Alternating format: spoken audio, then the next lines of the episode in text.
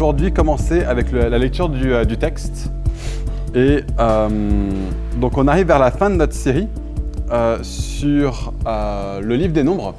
Et on est aujourd'hui dans Nombre chapitre 27. Donc si vous êtes là, que vous êtes nouveau, que l'Église c'est nouveau pour vous, que la Bible c'est nouveau pour vous, Nombre c'est le quatrième livre de la Bible. Après Genèse, Exode et Lévitique, c'est avant Deutéronome. Comme ça, si vous voulez le chercher, ben, ça vous permet de le trouver. Et on est au chapitre 27, donc on approche vraiment de la fin. Euh, c'est notre avant-dernière prédication dans cette série. Donc ce qu'on va faire, c'est qu'on va lire ce texte et euh, euh, vous allez voir, je pense très rapidement, qu'il y a un thème qui est là dans ce texte. Et à partir de ce thème, on va ensuite le regarder et se poser la question, bah, qu'est-ce que ça veut dire pour nous aujourd'hui euh, en regardant particulièrement la vie d'un des personnages dans le texte d'aujourd'hui. Donc nombre 27, on lit à partir du verset 12. Josué désigné comme successeur de Moïse. Donc l'Éternel dit à Moïse, monte sur ce sommet des montagnes d'Abarim et regarde le pays que je donne aux Israélites. Tu pourras le contempler, mais toi aussi tu iras rejoindre les tiens, tout comme ton frère Aaron. En effet, vous vous êtes rebellés contre mon ordre dans le désert de Tsin, lorsque l'assemblée s'est mise à contester. Vous n'avez pas respecté ma sainteté devant eux lors de l'épisode du manque d'eau. Ce sont les eaux de Meriba à Kadesh, dans le désert de Tsin. Moïse dit à l'Éternel que l'Éternel, le Dieu qui donne le souffle à toute créature, établisse sur l'assemblée un homme qui sorte et rentre à leur tête, qui les fasse partir en campagne et en revenir, afin que l'assemblée de l'Éternel ne ressemble pas à des brebis qui n'ont pas de berger. Et l'Éternel dit à Moïse, Prends Josué, fils de Nun. C'est un homme en qui réside l'Esprit. Tu poseras ta main sur lui. Tu le feras se tenir devant le prêtre Éléazar et devant toute l'assemblée, et tu lui donneras des ordres sous leurs yeux. Tu lui transmettras une partie de ton autorité, afin que toute l'assemblée des Israélites l'écoute. Il se présentera devant le prêtre Éléazar, qui consultera pour lui le jugement de l'Ourim. C'était une façon de tirer au sort pour connaître la volonté de Dieu. Euh, L'Ourim devant l'Éternel. C'est sur l'ordre d'Éléazar que Josué et tous les Israélites avec lui, toute l'assemblée, partiront en campagne et en reviendront. Moïse fit tout ce que l'Éternel lui avait ordonné. Il prit Josué et il le fit se tenir devant le prêtre Éléazar et devant toute l'assemblée. Il posa ses mains sur lui et lui donna des ordres conformes à ce que l'Éternel avait déclaré par son intermédiaire. Je vous invite à, prier. Père, je te remercie pour ta parole. Merci parce qu'elle est pertinente pour nous aujourd'hui. Merci parce qu'elle est plus tranchante euh, que le plus acéré de tous les glaives, qu'elle peut même aller jusqu'à séparer entre l'âme et l'esprit, entre la jointure et la moelle. Et je demande que ce soit le cas ce matin euh, à travers ta parole, Seigneur, par la prédication, que tu me permettes d'être sensible à ce que dit ton esprit, que tu me permettes d'être fidèle à ce que dit ce texte et que tu permettes à chacun d'entre nous euh, d'écouter ce que tu nous dis par ta parole et de la mettre en pratique. Amen. La question que je vais poser pour qu'on puisse voir pour nous la pertinence de ce texte euh, ce matin et pour nos vies aussi, c'est comment est-ce que ce qui se passe ici, à Fireplace, se perpétue? Comment est-ce que ça peut passer d'une génération à la suivante, à la suivante, à la suivante? Euh, Pour ceux qui ne savent pas, peut-être que vous êtes ici euh, pour la première fois ou tout récemment, Fireplace c'est une église toute jeune. On a commencé il y a 4 ans à se réunir dans un salon et euh, ça fait pas longtemps qu'on est là. À l'échelle de l'histoire de l'église, euh, c'est absolument minuscule. Mais ce que Dieu a prévu de commencer, il a prévu de le continuer. Hein, ce que Dieu a prévu de débuter, il a prévu de le perpétuer. Et euh, donc, en regardant ce texte ce matin, je me suis dit que ça pourrait être l'occasion pour nous de nous poser la question, ok, bah, dans l'ancienne alliance, voilà comment on passait d'une génération à la suivante. Mais dans la nouvelle alliance, peut-être que les choses sont un petit peu différentes. Dans l'Église, peut-être que les choses sont un petit peu différentes. Et donc, qu'est-ce qu'on peut apprendre de la part de ce texte? Qu'est-ce qu'on peut apprendre de la part de la relation entre Josué et Moïse pour qu'on puisse voir à quoi ressemble le fait que bah, ce qui commence ici puisse se perpétuer, que ce qui est vécu ici puisse se transmettre, et que ce qui est vécu aujourd'hui aille de génération en génération en génération. Et c'est de ça qu'on va parler ce matin. Euh, on, parlait jeudi dernier au, parcours alpha dans, mon groupe de maison. Euh, à Fireplace, on appelle ça des braises. Donc, si je réutilise le mot braise, ça vous aide à comprendre, groupe de maison. Euh, dans notre parcours alpha, on parlait de qu'est-ce que c'est que l'Église. Et on a pu demander à différentes personnes leur vécu, etc. Et chacun avait des, témoignages parfois tristes, parfois encourageantes. Et, quand c'est venu mon tour de, partager que, ce que c'était que l'Église pour moi, j'ai commencé à ouvrir mon cœur en fait et à dire bah, ce qu'on voit ici aujourd'hui à Fireplace n'est que le, début, n'est que le commencement, n'est qu'une toute petite partie euh, de ce que l'Église est supposée être quand on voit le projet de Dieu pour l'Église dans la Bible. Et, donc en fait, je suis conscient qu'ici, on est en train de bâtir quelque chose euh, qui va avoir un impact, et un impact plus grand encore que ce qu'il a aujourd'hui est de bien des manières sur bien des personnes. Ça se développe petit à petit, ça prend son temps, mais ça va quelque part. Et, donc juste pour que ce que je vais dire ce matin, ça ait un petit peu de sens, euh, j'ai besoin de rembobiner un petit peu et de se poser une fois de plus la question, bah, qu'est-ce que c'est que l'Église et à quoi ça sert? En, fait, dans, cette série, on a beaucoup regardé l'Église euh, et regardé l'action de Dieu à travers son peuple sous l'angle de l'Église existe et Dieu agit parce qu'il veut transformer les gens intérieurement. Il veut les transformer de l'intérieur. Et donc on a beaucoup regardé la transformation que Dieu opère en nous à travers sa façon d'opérer avec nous au cours de cette série. On a parlé de, comment Dieu a, a, traité avec le peuple pour leur enseigner la patience, la reconnaissance, la confiance en Dieu, même quand rien n'allait on a parlé de suivre l'Esprit de Dieu, on a parlé de suivre nos responsables. On a parlé du fait que les voies de Dieu n'étaient pas nos voies. On a parlé de demeurer dans une foi qui est saine et qui est sereine, même au milieu des tempêtes et des ouragans. Et clairement, on a pu voir passage après passage après passage dans le livre d'Exode et dans le livre des Nombres que c'est ça que Dieu cherchait à faire avec ce peuple dans le, fait de les faire passer par le désert pendant 40 ans, alors qu'il aurait pu les emmener en terre promise en moins d'une semaine. Dieu visait leur transformation. Mais il y a quelque chose peut-être qu'on n'a pas abordé dans cette série du tout, c'est le pourquoi de cette transformation. Pourquoi est-ce que Dieu tenait absolument à ce que son peuple soit transformé. Pourquoi se donner tant de mal? Pourquoi se donner 40 ans pour les faire venir en terre promise? Alors il y a un côté où c'est pour eux, c'est pour le peuple, c'est pour leur bien-être que Dieu le fait. Dieu veut que ce peuple soit des hommes et des femmes qui soient pleinement heureux, qui puissent vivre leur vie de façon saine, de façon sereine, qui ne soient plus dans cette mentalité d'esclaves qu'ils avaient subie année après année après année en Égypte et qui puissent en être libérés. Dieu était en train de permettre au peuple de développer son caractère. Et une des raisons pour ça, c'est que ce qu'il y a de meilleur, au fond, pour un être humain, c'est de ressembler autant que possible à Dieu, à celui qui nous a créés. Hein, si on y réfléchit. Si celui qui a tout créé est absolument, infiniment et parfaitement et profondément bon, et s'il crée les choses exactement comme il les veut, à la fois l'être humain et l'univers dans lequel il a placé l'être humain, et si Dieu est un Dieu qui est cohérent avec lui-même, qui est fidèle à lui-même, qui ne se renie pas, qui agit toujours en conformité à qui il est, alors c'est obligatoire que pour nous, en tant que créatures de Dieu, la façon de vivre la vie la plus épanouissante est de devenir autant comme Dieu que possible. Et donc quand Dieu nous appelle à la transformation intérieure et à avoir un caractère qui ressemble au caractère de Christ, une des raisons pour laquelle Dieu le, Dieu le fait, c'est qu'il veut notre bien. Mais Dieu n'a pas que ça en tête. Il ne pense pas que au peuple de Dieu quand il conduit le peuple de Dieu à être transformé bon gré mal gré à travers son cheminement dans ce désert en Égypte. Dieu veut que lorsqu'ils arrivent en terre promise, le peuple de Dieu ressemble à ce que Dieu voulait pour eux, par amour pour eux, oui, mais aussi par amour pour les peuples et les nations alentour.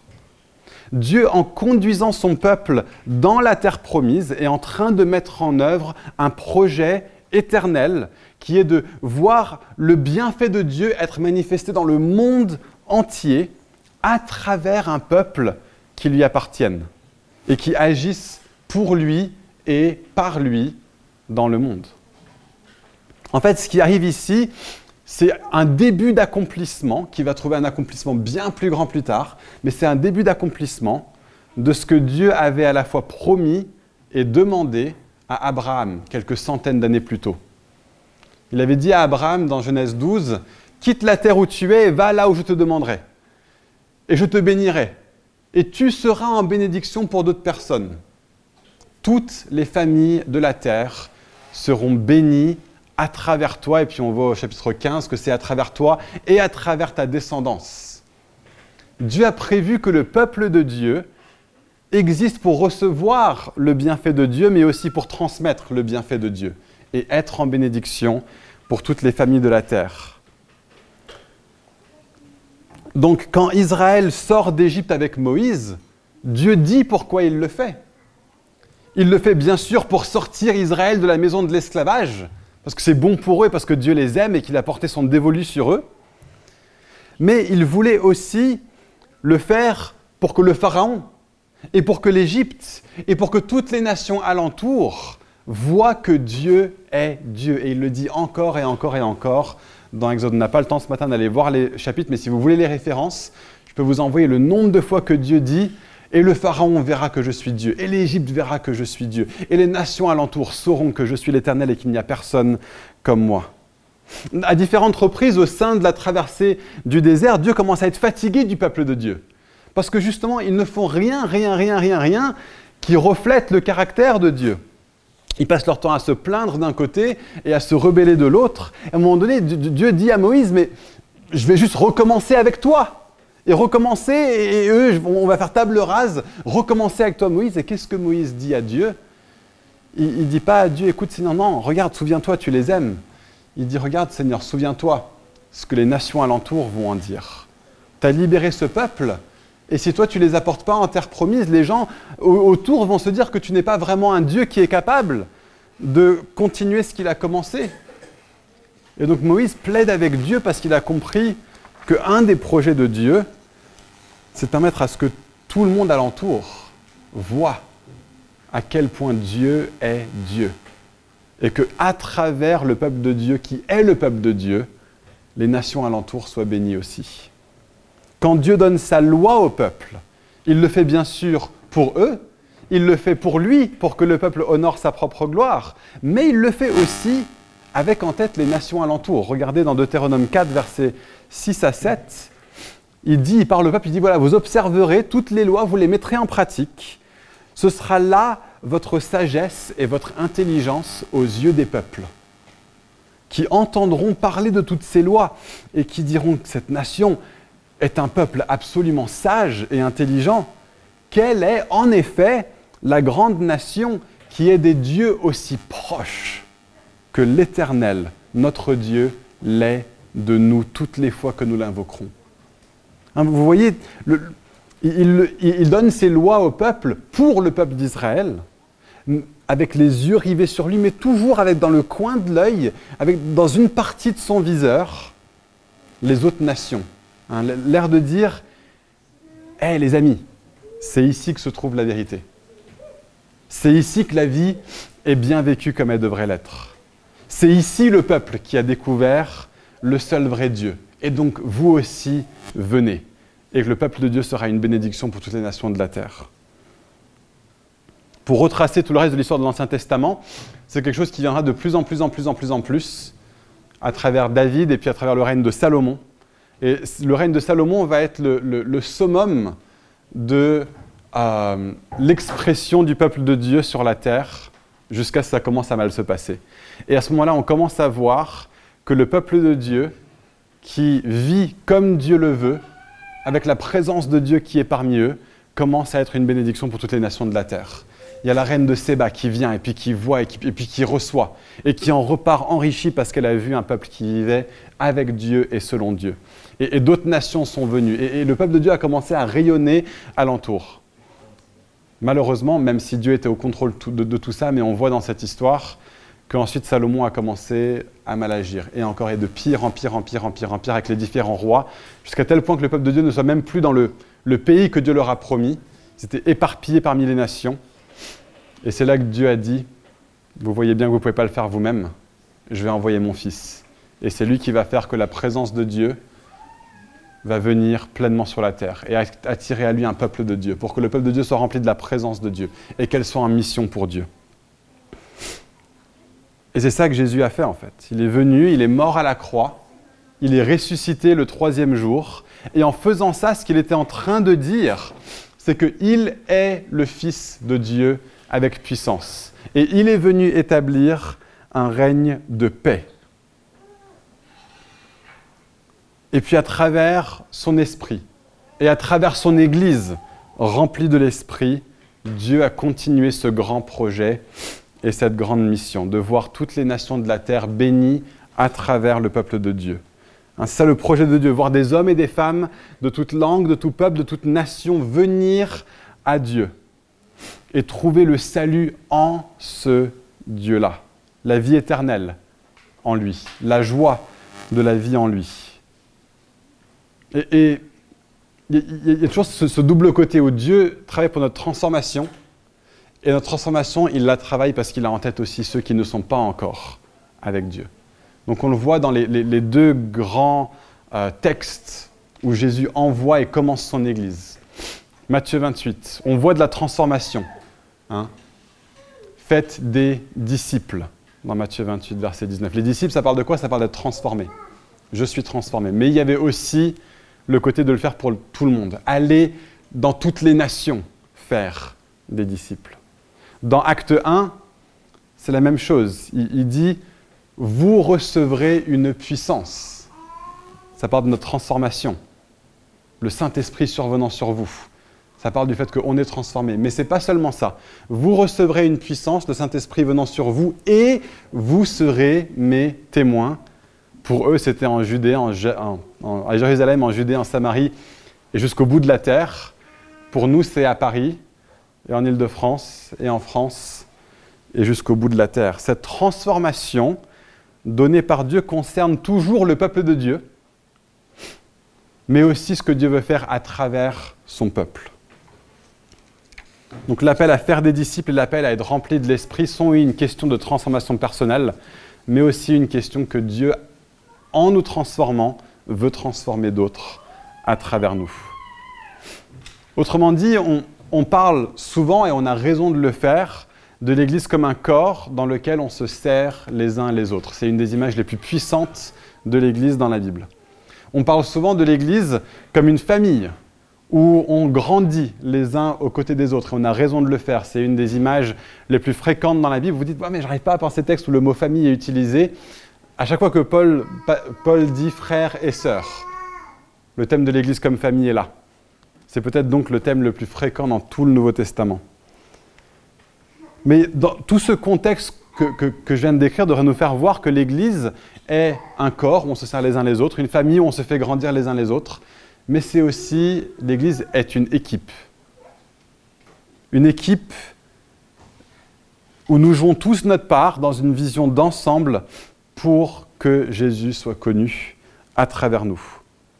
Et dans une équipe qui fonctionne bien, le but c'est que personne ne soit surmené ou que personne ne soit hors poste, que personne ne soit en train de faire quelque chose d'absolument titanesque, mais plutôt qu'on se soutienne les uns les autres. Et, le but d'une équipe qui marche bien, c'est que chacun soit à sa place. Euh, que chacun sache qu'il est aussi en train de contribuer à l'ensemble. Et que pas tout ce qui est à faire n'est à faire par tout le monde. Mais que chacun peut trouver des endroits dans lesquels il peut être pertinent, il peut aider, il peut servir à la mission d'ensemble de cette équipe. Pour certains, ça va être quelque chose d'aussi simple que juste dire, je sais que ce que moi je fais aujourd'hui dans l'Église, c'est que je suis un bon ami pour une autre personne dans l'Église qui a besoin de soutien en ce moment.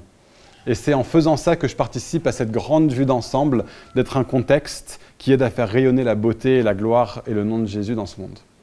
Pour d'autres personnes, ça va être de conduire chacun, tout le monde qui est là, un dimanche matin, dans la louange.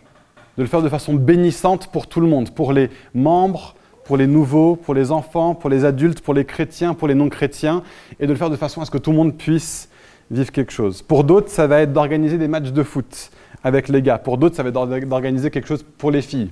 Faites ce que vous voulez.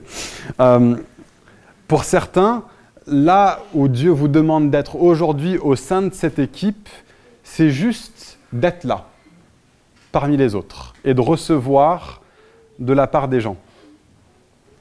Peut-être de juste être là un dimanche matin et de vous dire, moi, la seule chose que je peux faire aujourd'hui, je n'ai pas l'énergie ou la, disponibilité, ou je ne suis pas assez mature en Dieu pour faire quoi que ce soit d'autre que juste regarder, voir est-ce qu'il y a une personne qui est nouvelle ce matin, et je vais au moins prendre le temps d'aller lui dire bonjour. Comme ça, je sais que chaque personne qui est nouvelle à Fireplace aura une personne qui allait lui dire bonjour.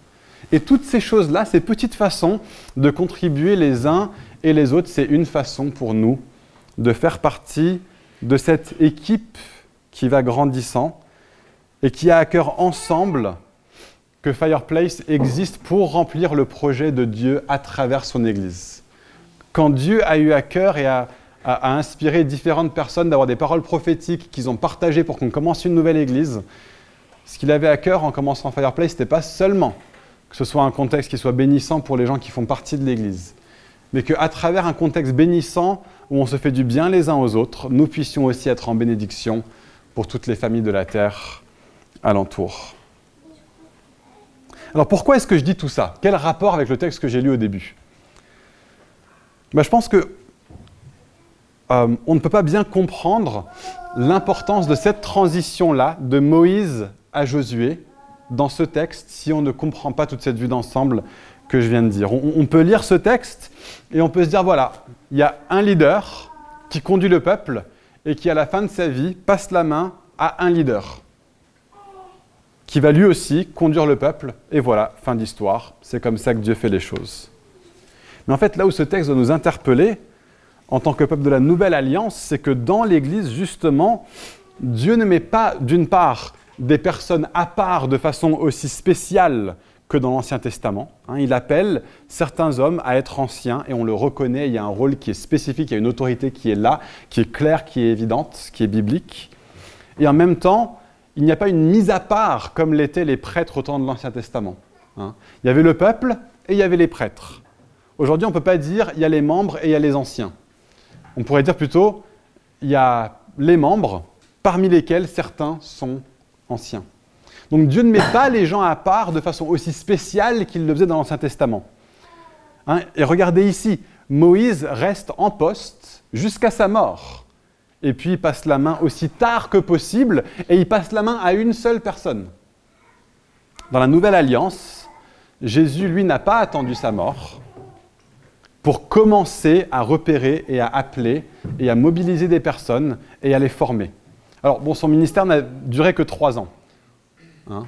et donc c'est après sa mort et sa résurrection et son ascension qu'il a dit maintenant, c'est à vous d'y aller. Mais il a commencé dès le début. Dès le début, il avait en tête cette question de dire ce que j'ai, ce que je vis. Je veux avoir un groupe de personnes qui est là, à qui je commence à le, passer. Et pas une seule personne. Il en avait douze avec lui. Et puis plus tard, on a Paul, par exemple, qui voyage de lieu en lieu, et partout où il va, il trouve des personnes qui vont pouvoir continuer ce que lui a commencé. Il n'attend pas sa mort pour le faire. Et il en prend certains et il les envoie dans différents endroits où lui était allé. Et il fait exactement ce que son mentor avait fait avec lui. Donc Paul a été mentoré par un monsieur qui s'appelle Barnabas. Et Barnabas l'a eu avec lui pendant un temps. Et au bout d'un moment, de une équipe, s'est passé à deux équipes. Et chacun d'entre eux a, trouvé et a choisi des nouveaux équipiers. Et puis Paul a commencé des églises avec son nouvel équipier, Silas. Ça en fait une de personnes. Et plutôt que de rester là jusqu'à sa mort et que Silas devienne le nouveau Paul, il est parti des églises qu'il a implantées Et qu'est-ce qu'il a fait? Il a nommé des anciens sur place pour que les anciens puissent continuer sur place ce que lui avait commencé. Et puis il allait autre part. Et il a envoyé d'autres personnes pour continuer le travail que lui avait commencé. Et à un moment donné, il a même envoyé des personnes pour commencer des choses que lui n'a pas commencé. Comme lui l'a fait, comme je l'ai fait avec toi, maintenant c'est à toi de le faire. Il a envoyé des personnes continuer le travail qu'il avait commencé dans certaines villes. Et dans chacune des villes, les gens qui avaient été formés par Paul ont commencé à faire la même chose eux aussi autour d'eux. Donc Paul a passé trois années à Éphèse. Et ce dont on se rend compte quand on lit l'Apocalypse, qui est le, le, livre que David a étudié, c'est qu'il y a des lettres qui sont envoyées à sept églises. Les sept églises sont toutes dans le giron géographique d'Éphèse. Et pourtant, on n'a aucun apôtre qui est allé là-bas. En tout cas, aucun des douze, ni Paul, n'y est allé. Pourquoi? Parce que l'église d'Éphèse avait un ADN suffisant pour qu'il puisse se démultiplier autour de là où il était. Ce que Paul a commencé a été continué à travers d'autres personnes. À la mort de Paul, il avait transmis non pas seulement à une personne, hein, on peut penser Paul transmet à Timothée, mais c'est pas que ça quand on lit le Nouveau Testament. Il a transmis à Silas, il a transmis à Timothée, il a transmis à Apollos, à Tite, à Sopater, à Aristarque, à Secundus, à Gaius, à Tichique, à Trophime, à Epaphras. Qu'est-ce qu'ils ont fait tous ces gars-là? On n'en sait trop rien. Tout ce qu'on sait, c'est qu'ils ont fait partie des équipes de Paul et que c'est à travers eux que Paul a continué les choses qu'il a commencées. C'était que dans l'Église, chaque personne qui soit impliquée dans la mission apostolique de Paul, comme ceux que je viens de lister, ou d'autres, que tout le monde sache qu'ils font partie et qu'ils sont impliqués dans un grand projet. Paul écrit à l'église de Philippe, qui est une des églises que lui a commencé. Et voici comment il parle à toute l'église. Il parle de euh, sa joie au sujet de la part que vous prenez à l'évangile depuis le premier jour et jusqu'à maintenant. Et, quand Paul parle de prendre une part à l'évangile, il n'est pas en train de parler du fait qu'ils se sont convertis. Il n'est pas en train de dire, voilà, vous aussi, vous êtes devenus euh, bénéficiaires de l'évangile. Hein, quand il parle de prendre part à l'évangile, il parle de prendre part au fait de faire avancer l'évangile.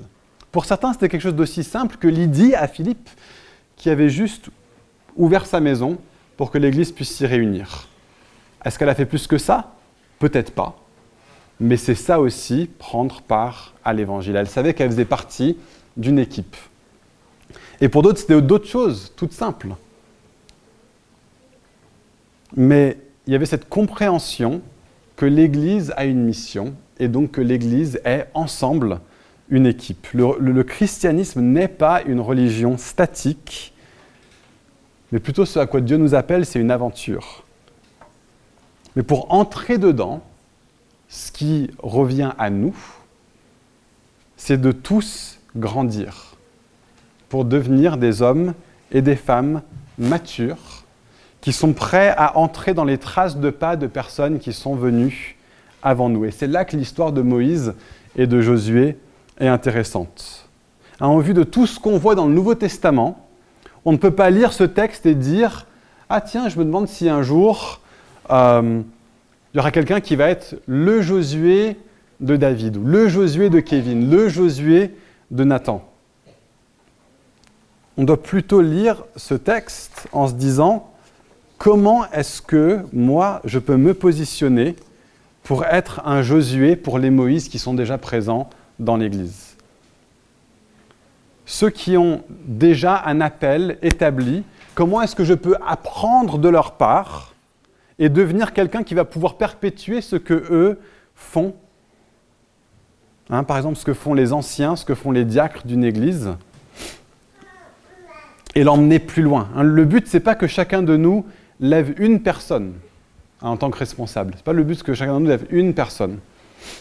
Le but, c'est plutôt qu'il y ait un maximum de personnes qui sachent faire les choses selon les principes, les principes qui animent l'équipe d'anciens et qui commencent à pouvoir le faire eux-mêmes, certains dans un domaine assez grand, pour d'autres dans un domaine assez restreint. Ça va dépendre de ce que Dieu veut faire à travers vous et à chaque personne. Dieu, nous utilise de façon différente. C'est pour ça que l'Église est un corps.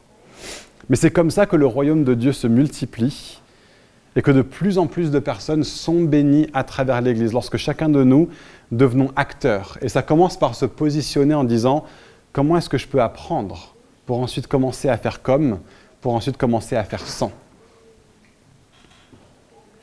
Donc l'enjeu, c'est celui-ci. Comme Josué, on a tous besoin de chercher à apprendre de la part des responsables dans l'Église.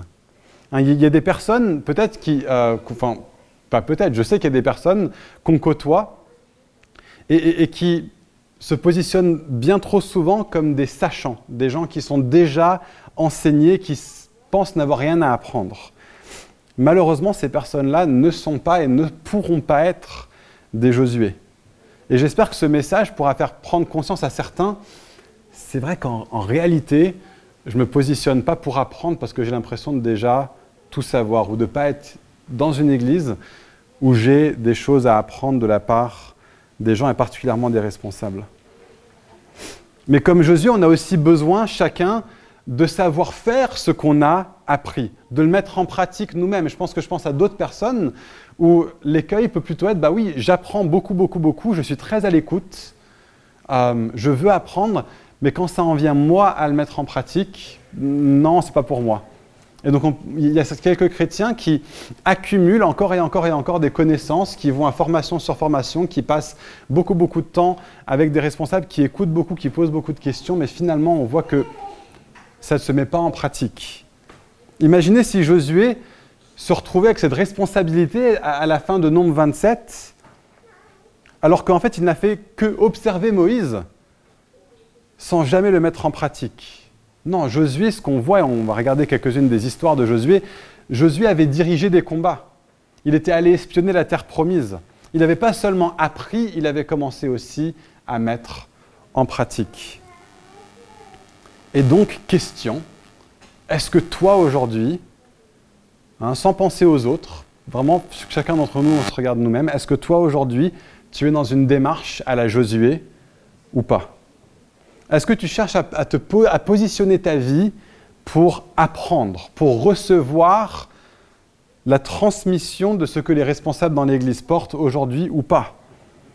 Est-ce que tu te positionnes dans ta vie pour chercher à mettre en pratique et à le vivre devant d'autres, avec d'autres, à communiquer ce que tu reçois à d'autres ou est-ce que tu te contentes de l'apprendre seulement en théorie? Et c'est un véritable enjeu, parce que bien sûr, d'une part, Fireplace va passer à côté de quelque chose si on n'a pas une culture où chacun cherche à être un disciple, à être un apprenant, on ne sera pas l'Église qu'on pourrait être. Si chacun ne se dit pas où est-ce que moi je suis appelé à grandir et à apprendre aujourd'hui de, quel responsable est-ce qu'il faudrait que je me rapproche pour apprendre de sa part De, qui suis-je l'apprenti aujourd'hui? Hein, Bien sûr, si chacun ne dit pas ça, Fireplace passera à côté d'une partie significative de son potentiel en tant qu'Église, mais c'est aussi un véritable enjeu parce que si chacun, si je n'ai pas cette position d'apprenant, eh ben c'est moi aussi individuellement qui vais passer à côté de mon potentiel. Et ce serait très très triste quand même. Donc, qu'est-ce qu'on voit chez Josué? Je vais juste traverser en quelques minutes les diverses choses qu'on remarque chez Josué quand on regarde son histoire. La première fois qu'on voit Josué apparaître, c'est dans Exode 17, des versets 14 à 19.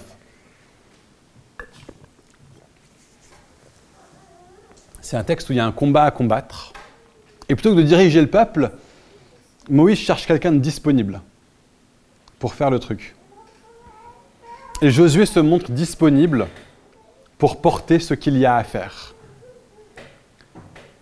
Et ça commence comme ça. On n'avait jamais vu Josué dans l'histoire jusqu'ici, mais, Moïse cherche quelqu'un pour combattre les Amalécites. Et ce qu'il fait, c'est qu'il délègue tout à Josué.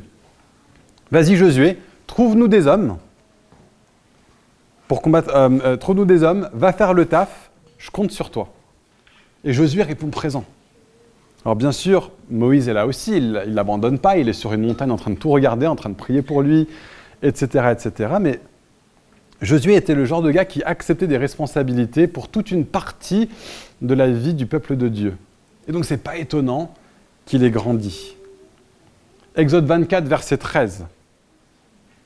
Euh, Josué, dans ce verset, dans ce passage, est là avec Moïse. On, voit dans ce texte qu'il servait Moïse, et bien sûr, il y a une clé là-dedans, mais plus important que ça, il était avec Moïse.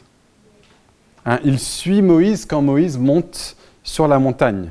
Il est avec lui. Hein, être un disciple, c'est aussi juste proposer, dis-moi, est-ce que je peux juste venir avec toi quand tu fais X ou Y chose Il ne demande pas de position, il ne demande pas de responsabilité, il dit juste, est-ce que je peux être là? J'ai envie de passer du temps, d'être à tes côtés. Exode 33, verset 11. L'Éternel parlait avec Moïse face à face, comme un homme parle à son ami.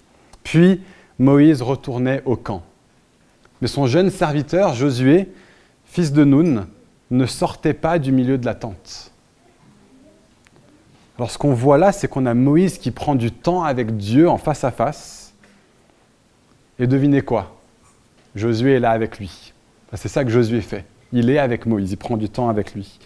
Mais plus que ça, alors que Moïse a fini, Josué reste. Alors, d'une part, on, voit une partie du cœur de Josué vis-à-vis de Dieu dans ce texte. C'est absolument évident. Il voyait que Moïse parlait à Dieu comme un homme parle à son ami. Il se dit, ce que ce gars-là a avec Dieu, je veux la même chose. Je veux apprendre à parler à Dieu comme un homme parle à son ami et pouvoir faire ce que je fais avec Dieu et pour Dieu depuis cette position d'ami et pas juste depuis une position de serviteur ou de serviteur d'un ami de Dieu. Je veux moi aussi être ami de Dieu. Et donc il reste. Il sait que ce que Moïse a avec Dieu, c'est le fruit de temps passé avec Dieu. Josué ne voulait pas seulement devenir équipier au sein du peuple de Dieu en dehors d'une vraie relation avec Dieu mais il sait qu'il doit y mettre le temps. Il y a des personnes qui pourraient vraiment, vraiment, vraiment grandir, mais qui ne se donnent pas le temps pour ça. Pas le temps de lire, pas le temps de prendre du temps avec Dieu dans la prière, pas le temps à étudier, pas le temps à être aux côtés d'autres responsables, d'autres personnes de maturité dans l'Église. Et cette question du temps dévoué par Jésus est absolument essentielle parce que bah, le temps, il en, avait plus avant qu'il soit responsable. Ce temps-là qu'il a pu prendre à, rester, à demeurer dans la tente avec Dieu, il n'aurait sans doute pas eu la disponibilité pour le faire une fois qu'il était devenu responsable après Moïse. Et je peux vous garantir que le temps que vous investissez aujourd'hui, hein, si vous voyez aujourd'hui comme une saison de préparation, eh ben c'est du temps futur gagné. Hein, l'amitié développée avec Dieu aujourd'hui, votre connaissance de la Bible acquise aujourd'hui, tout ce genre de choses, le temps que vous, que vous y mettez, c'est de l'argent en banque pour plus tard. Et donc Josué comprenait qu'il avait tout un compte en banque à remplir. Et c'est pour ça qu'il restait plus longtemps que Moïse. Hein. Moïse, son compte en banque était déjà rempli dans sa relation avec Dieu. Josué avait encore à le remplir, donc il prenait plus de temps.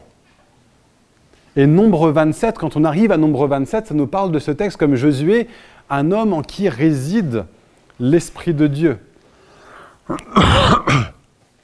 Et c'est important quand on lit ce texte de comprendre que dans l'Ancien Testament, ça c'est quelque chose qui était réservé à quelques-uns seulement. On pourrait presque en parler comme une élite.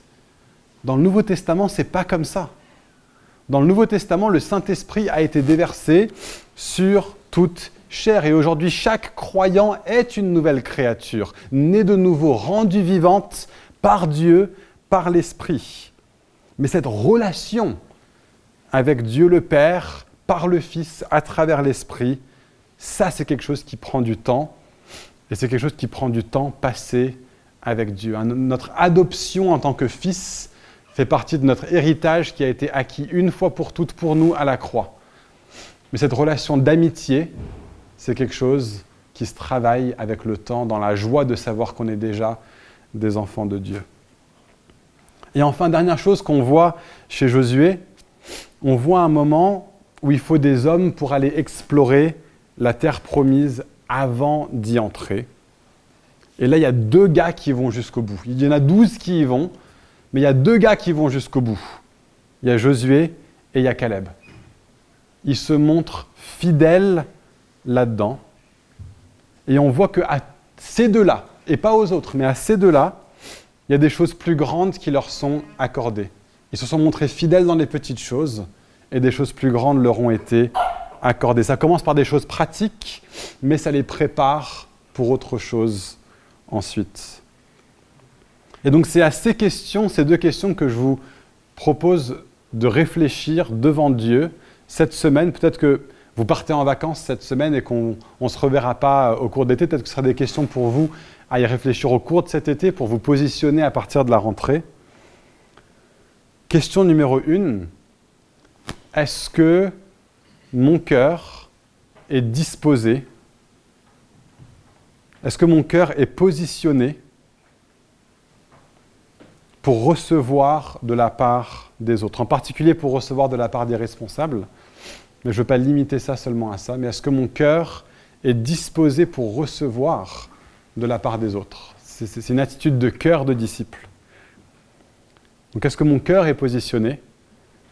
Et question 2, est-ce que ma vie est positionnée pour apprendre? Est-ce que je me donne le temps pour être dans des contextes où je vais grandir? Je vais vous donner quelques idées, il pourrait y en avoir beaucoup d'autres. Moi, il y a celles-ci qui me sont venues en préparant cette semaine. Un contexte pour grandir, c'est servir à l'Église. Je pense que c'est important qu'on fasse cette distinction. Il y a certaines églises dans lesquelles ils disent le fait d'être un disciple, c'est servir à l'Église. Je ne suis pas d'accord avec ça. Euh, ce que Dieu nous appelle, c'est de transmettre le tréfonds de la vie qu'on a en Dieu aux autres. Euh, mais le service dans l'Église peut être un bon endroit pour commencer à apprendre. Si vous n'avez pas, pas, de contexte dans lequel apprendre, le service dans l'Église peut être un excellent lieu pour ça. Que ce soit en servant avec les enfants, que ce soit en servant avec la mise en place, ce que ça fait, c'est que ça nous apprend à travailler en équipe. Ça nous apprend à réfléchir aux besoins des autres. Hein, ça nous donne l'opportunité d'apprendre en regardant un responsable de service. Peut-être même que c'est là-dedans que vous pourriez devenir un responsable de service et apprendre petit à petit à transmettre à d'autres personnes, à demander à d'autres personnes de faire des choses avec vous. C'est un bon endroit pour certaines personnes de se positionner pour apprendre. Alors pour d'autres, ils vont juste le faire parce qu'ils veulent servir l'Église. Et formidable, merci. Euh, d'ailleurs, merci à toutes les équipes de, service au cours de l'année. Euh, franchement, c'est une joie de voir autant de personnes qui sont impliquées. Euh, on va parler à quelques personnes du fait qu'on a besoin de plus de responsables d'enfants pour la rentrée, mais ça c'est pour la rentrée. Le message aujourd'hui, c'est toi. Comment est-ce que tu grandis? Euh, donc certaines personnes servent parce qu'ils bah, veulent rendre service formidable. Euh, je pense que ça vient d'un cœur qui est déjà transformé à un niveau. Pour d'autres personnes, ils vont le faire parce qu'ils voient que c'est un lieu où ils peuvent grandir un autre contexte dans lequel on grandit, et ça je pense c'est quelque chose que j'ai entendu jeudi dernier à Alpha, en, écoutant différentes personnes dire qu'est-ce que l'Église représentait pour eux, c'est que pour euh, certaines personnes, le lieu où vous allez grandir, ça va être la braise. Euh, on, va, euh, donc les groupes de maison. on va chercher à avoir de plus en plus de braises, à faire ça une partie de mieux en mieux organisée, dans l'Église et on, va parler de plus en plus de l'importance et, du rôle de ça. Mais comme je parle de ça ce matin, en, très peu de mots, une, braise, c'est un lieu où on se voit régulièrement avec un groupe plus petit de personnes, où on suit nos vies les uns les autres, alors qu'on est différents les uns des autres. Et j'ai entendu jeudi dernier des personnes me dire, bah, c'est dans la braise que j'ai appris à aimer d'autres personnes. Euh, c'est pas quelque chose que je trouvais facile, mais le fait d'être avec des gens qui sont aussi différents de moi, mais qu'on passe du temps semaine après semaine, ça m'a vraiment aidé à grandir là-dedans. Pour d'autres personnes, c'était pour moi c'était un lieu où j'ai pu apprendre de la régularité. J'ai pu grandir avec Dieu parce que c'était chaque semaine et qu'on se voyait avec les mêmes groupes de personnes. Donc c'est un, véritablement un bon endroit pour s'aiguiser les uns les autres et on aimerait vraiment que chaque personne puisse réfléchir et à, comment est-ce qu'ils peuvent participer et être rattachés au moins à une braise de plus en plus alors qu'on essaye d'en commencer à des endroits aussi euh, divers que possible pour servir les différentes personnes dans l'Église. On, vous en parlera plus de ça dans un, quand on est prêt, en fait. On est encore en train de préparer, de voir qui peut être euh, responsable, où et quand, etc. Donc on n'y est pas, mais on y travaille et on veut que ça devienne quelque chose qui fasse partie euh, de la vie de l'Église. Une, troisième chose à laquelle j'ai pensé, euh, c'est l'académie. Qu'est-ce que c'est que l'académie? C'est une formation de disciples où on traverse toute la Bible en deux ans à base de un samedi par mois et puis des cours qui sont donnés aussi en distanciel en semaine. Euh, quelques personnes de Fireplace ont fait l'académie euh, cette année et ils rempliront pour l'année prochaine. Et je peux vous garantir que j'ai vu ces personnes-là vraiment grandir aussi avec Dieu. Je pense qu'il y a d'autres choses qui ont fait qu'ils ont grandi avec Dieu, mais l'académie clairement a fait partie de ça. Et donc, euh, si vous voulez, si vous dites, moi, une des choses dans lesquelles j'ai besoin de grandir, c'est de mieux connaître ma Bible. Euh, c'est de mieux savoir qu'est-ce que la Bible dit sur différents sujets. C'est d'avoir des, contextes où je suis challengé en tant que disciple, euh, semaine après semaine, mois après mois. Je veux vraiment vous recommander l'académie. Si ça vous intéresse, bah, venez m'en parler parce que c'est moi qui gère tout ça, donc j'ai toutes les infos. Donc venez me voir moi si ça vous intéresse de faire l'académie. c'est une formation de disciples en fait, et donc c'est un endroit pour apprendre de la part les uns des autres. Une quatrième chose à laquelle j'ai pensé, c'est peut-être de suivre une autre formation. Euh, y a peut-être que ça va être sur un autre sujet sur lequel vous allez vouloir grandir. Il y a de tout, des formations pour toutes sortes de choses existent. Et peut-être que vous allez vouloir suivre une formation sur un sujet précis.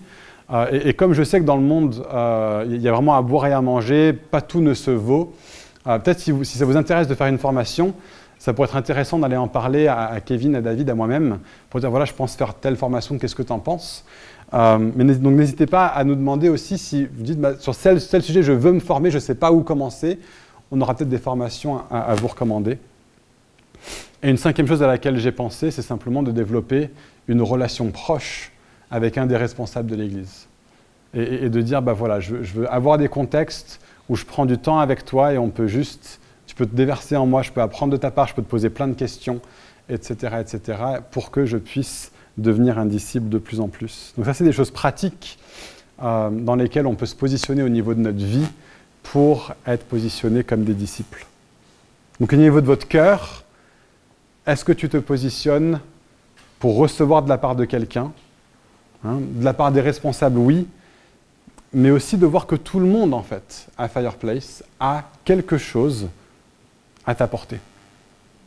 Pour certains, là où leur croissance se limite, c'est parce que justement, ils pensent ne rien avoir à apprendre de la part des uns et des autres. Ils pensent juste avoir à recevoir des choses de la part des responsables, mais ils ne voient pas la valeur de ce que Dieu est en train de faire dans la vie des différentes personnes de l'Église, et ils ne se positionnent pas pour apprendre de la part de tout un chacun.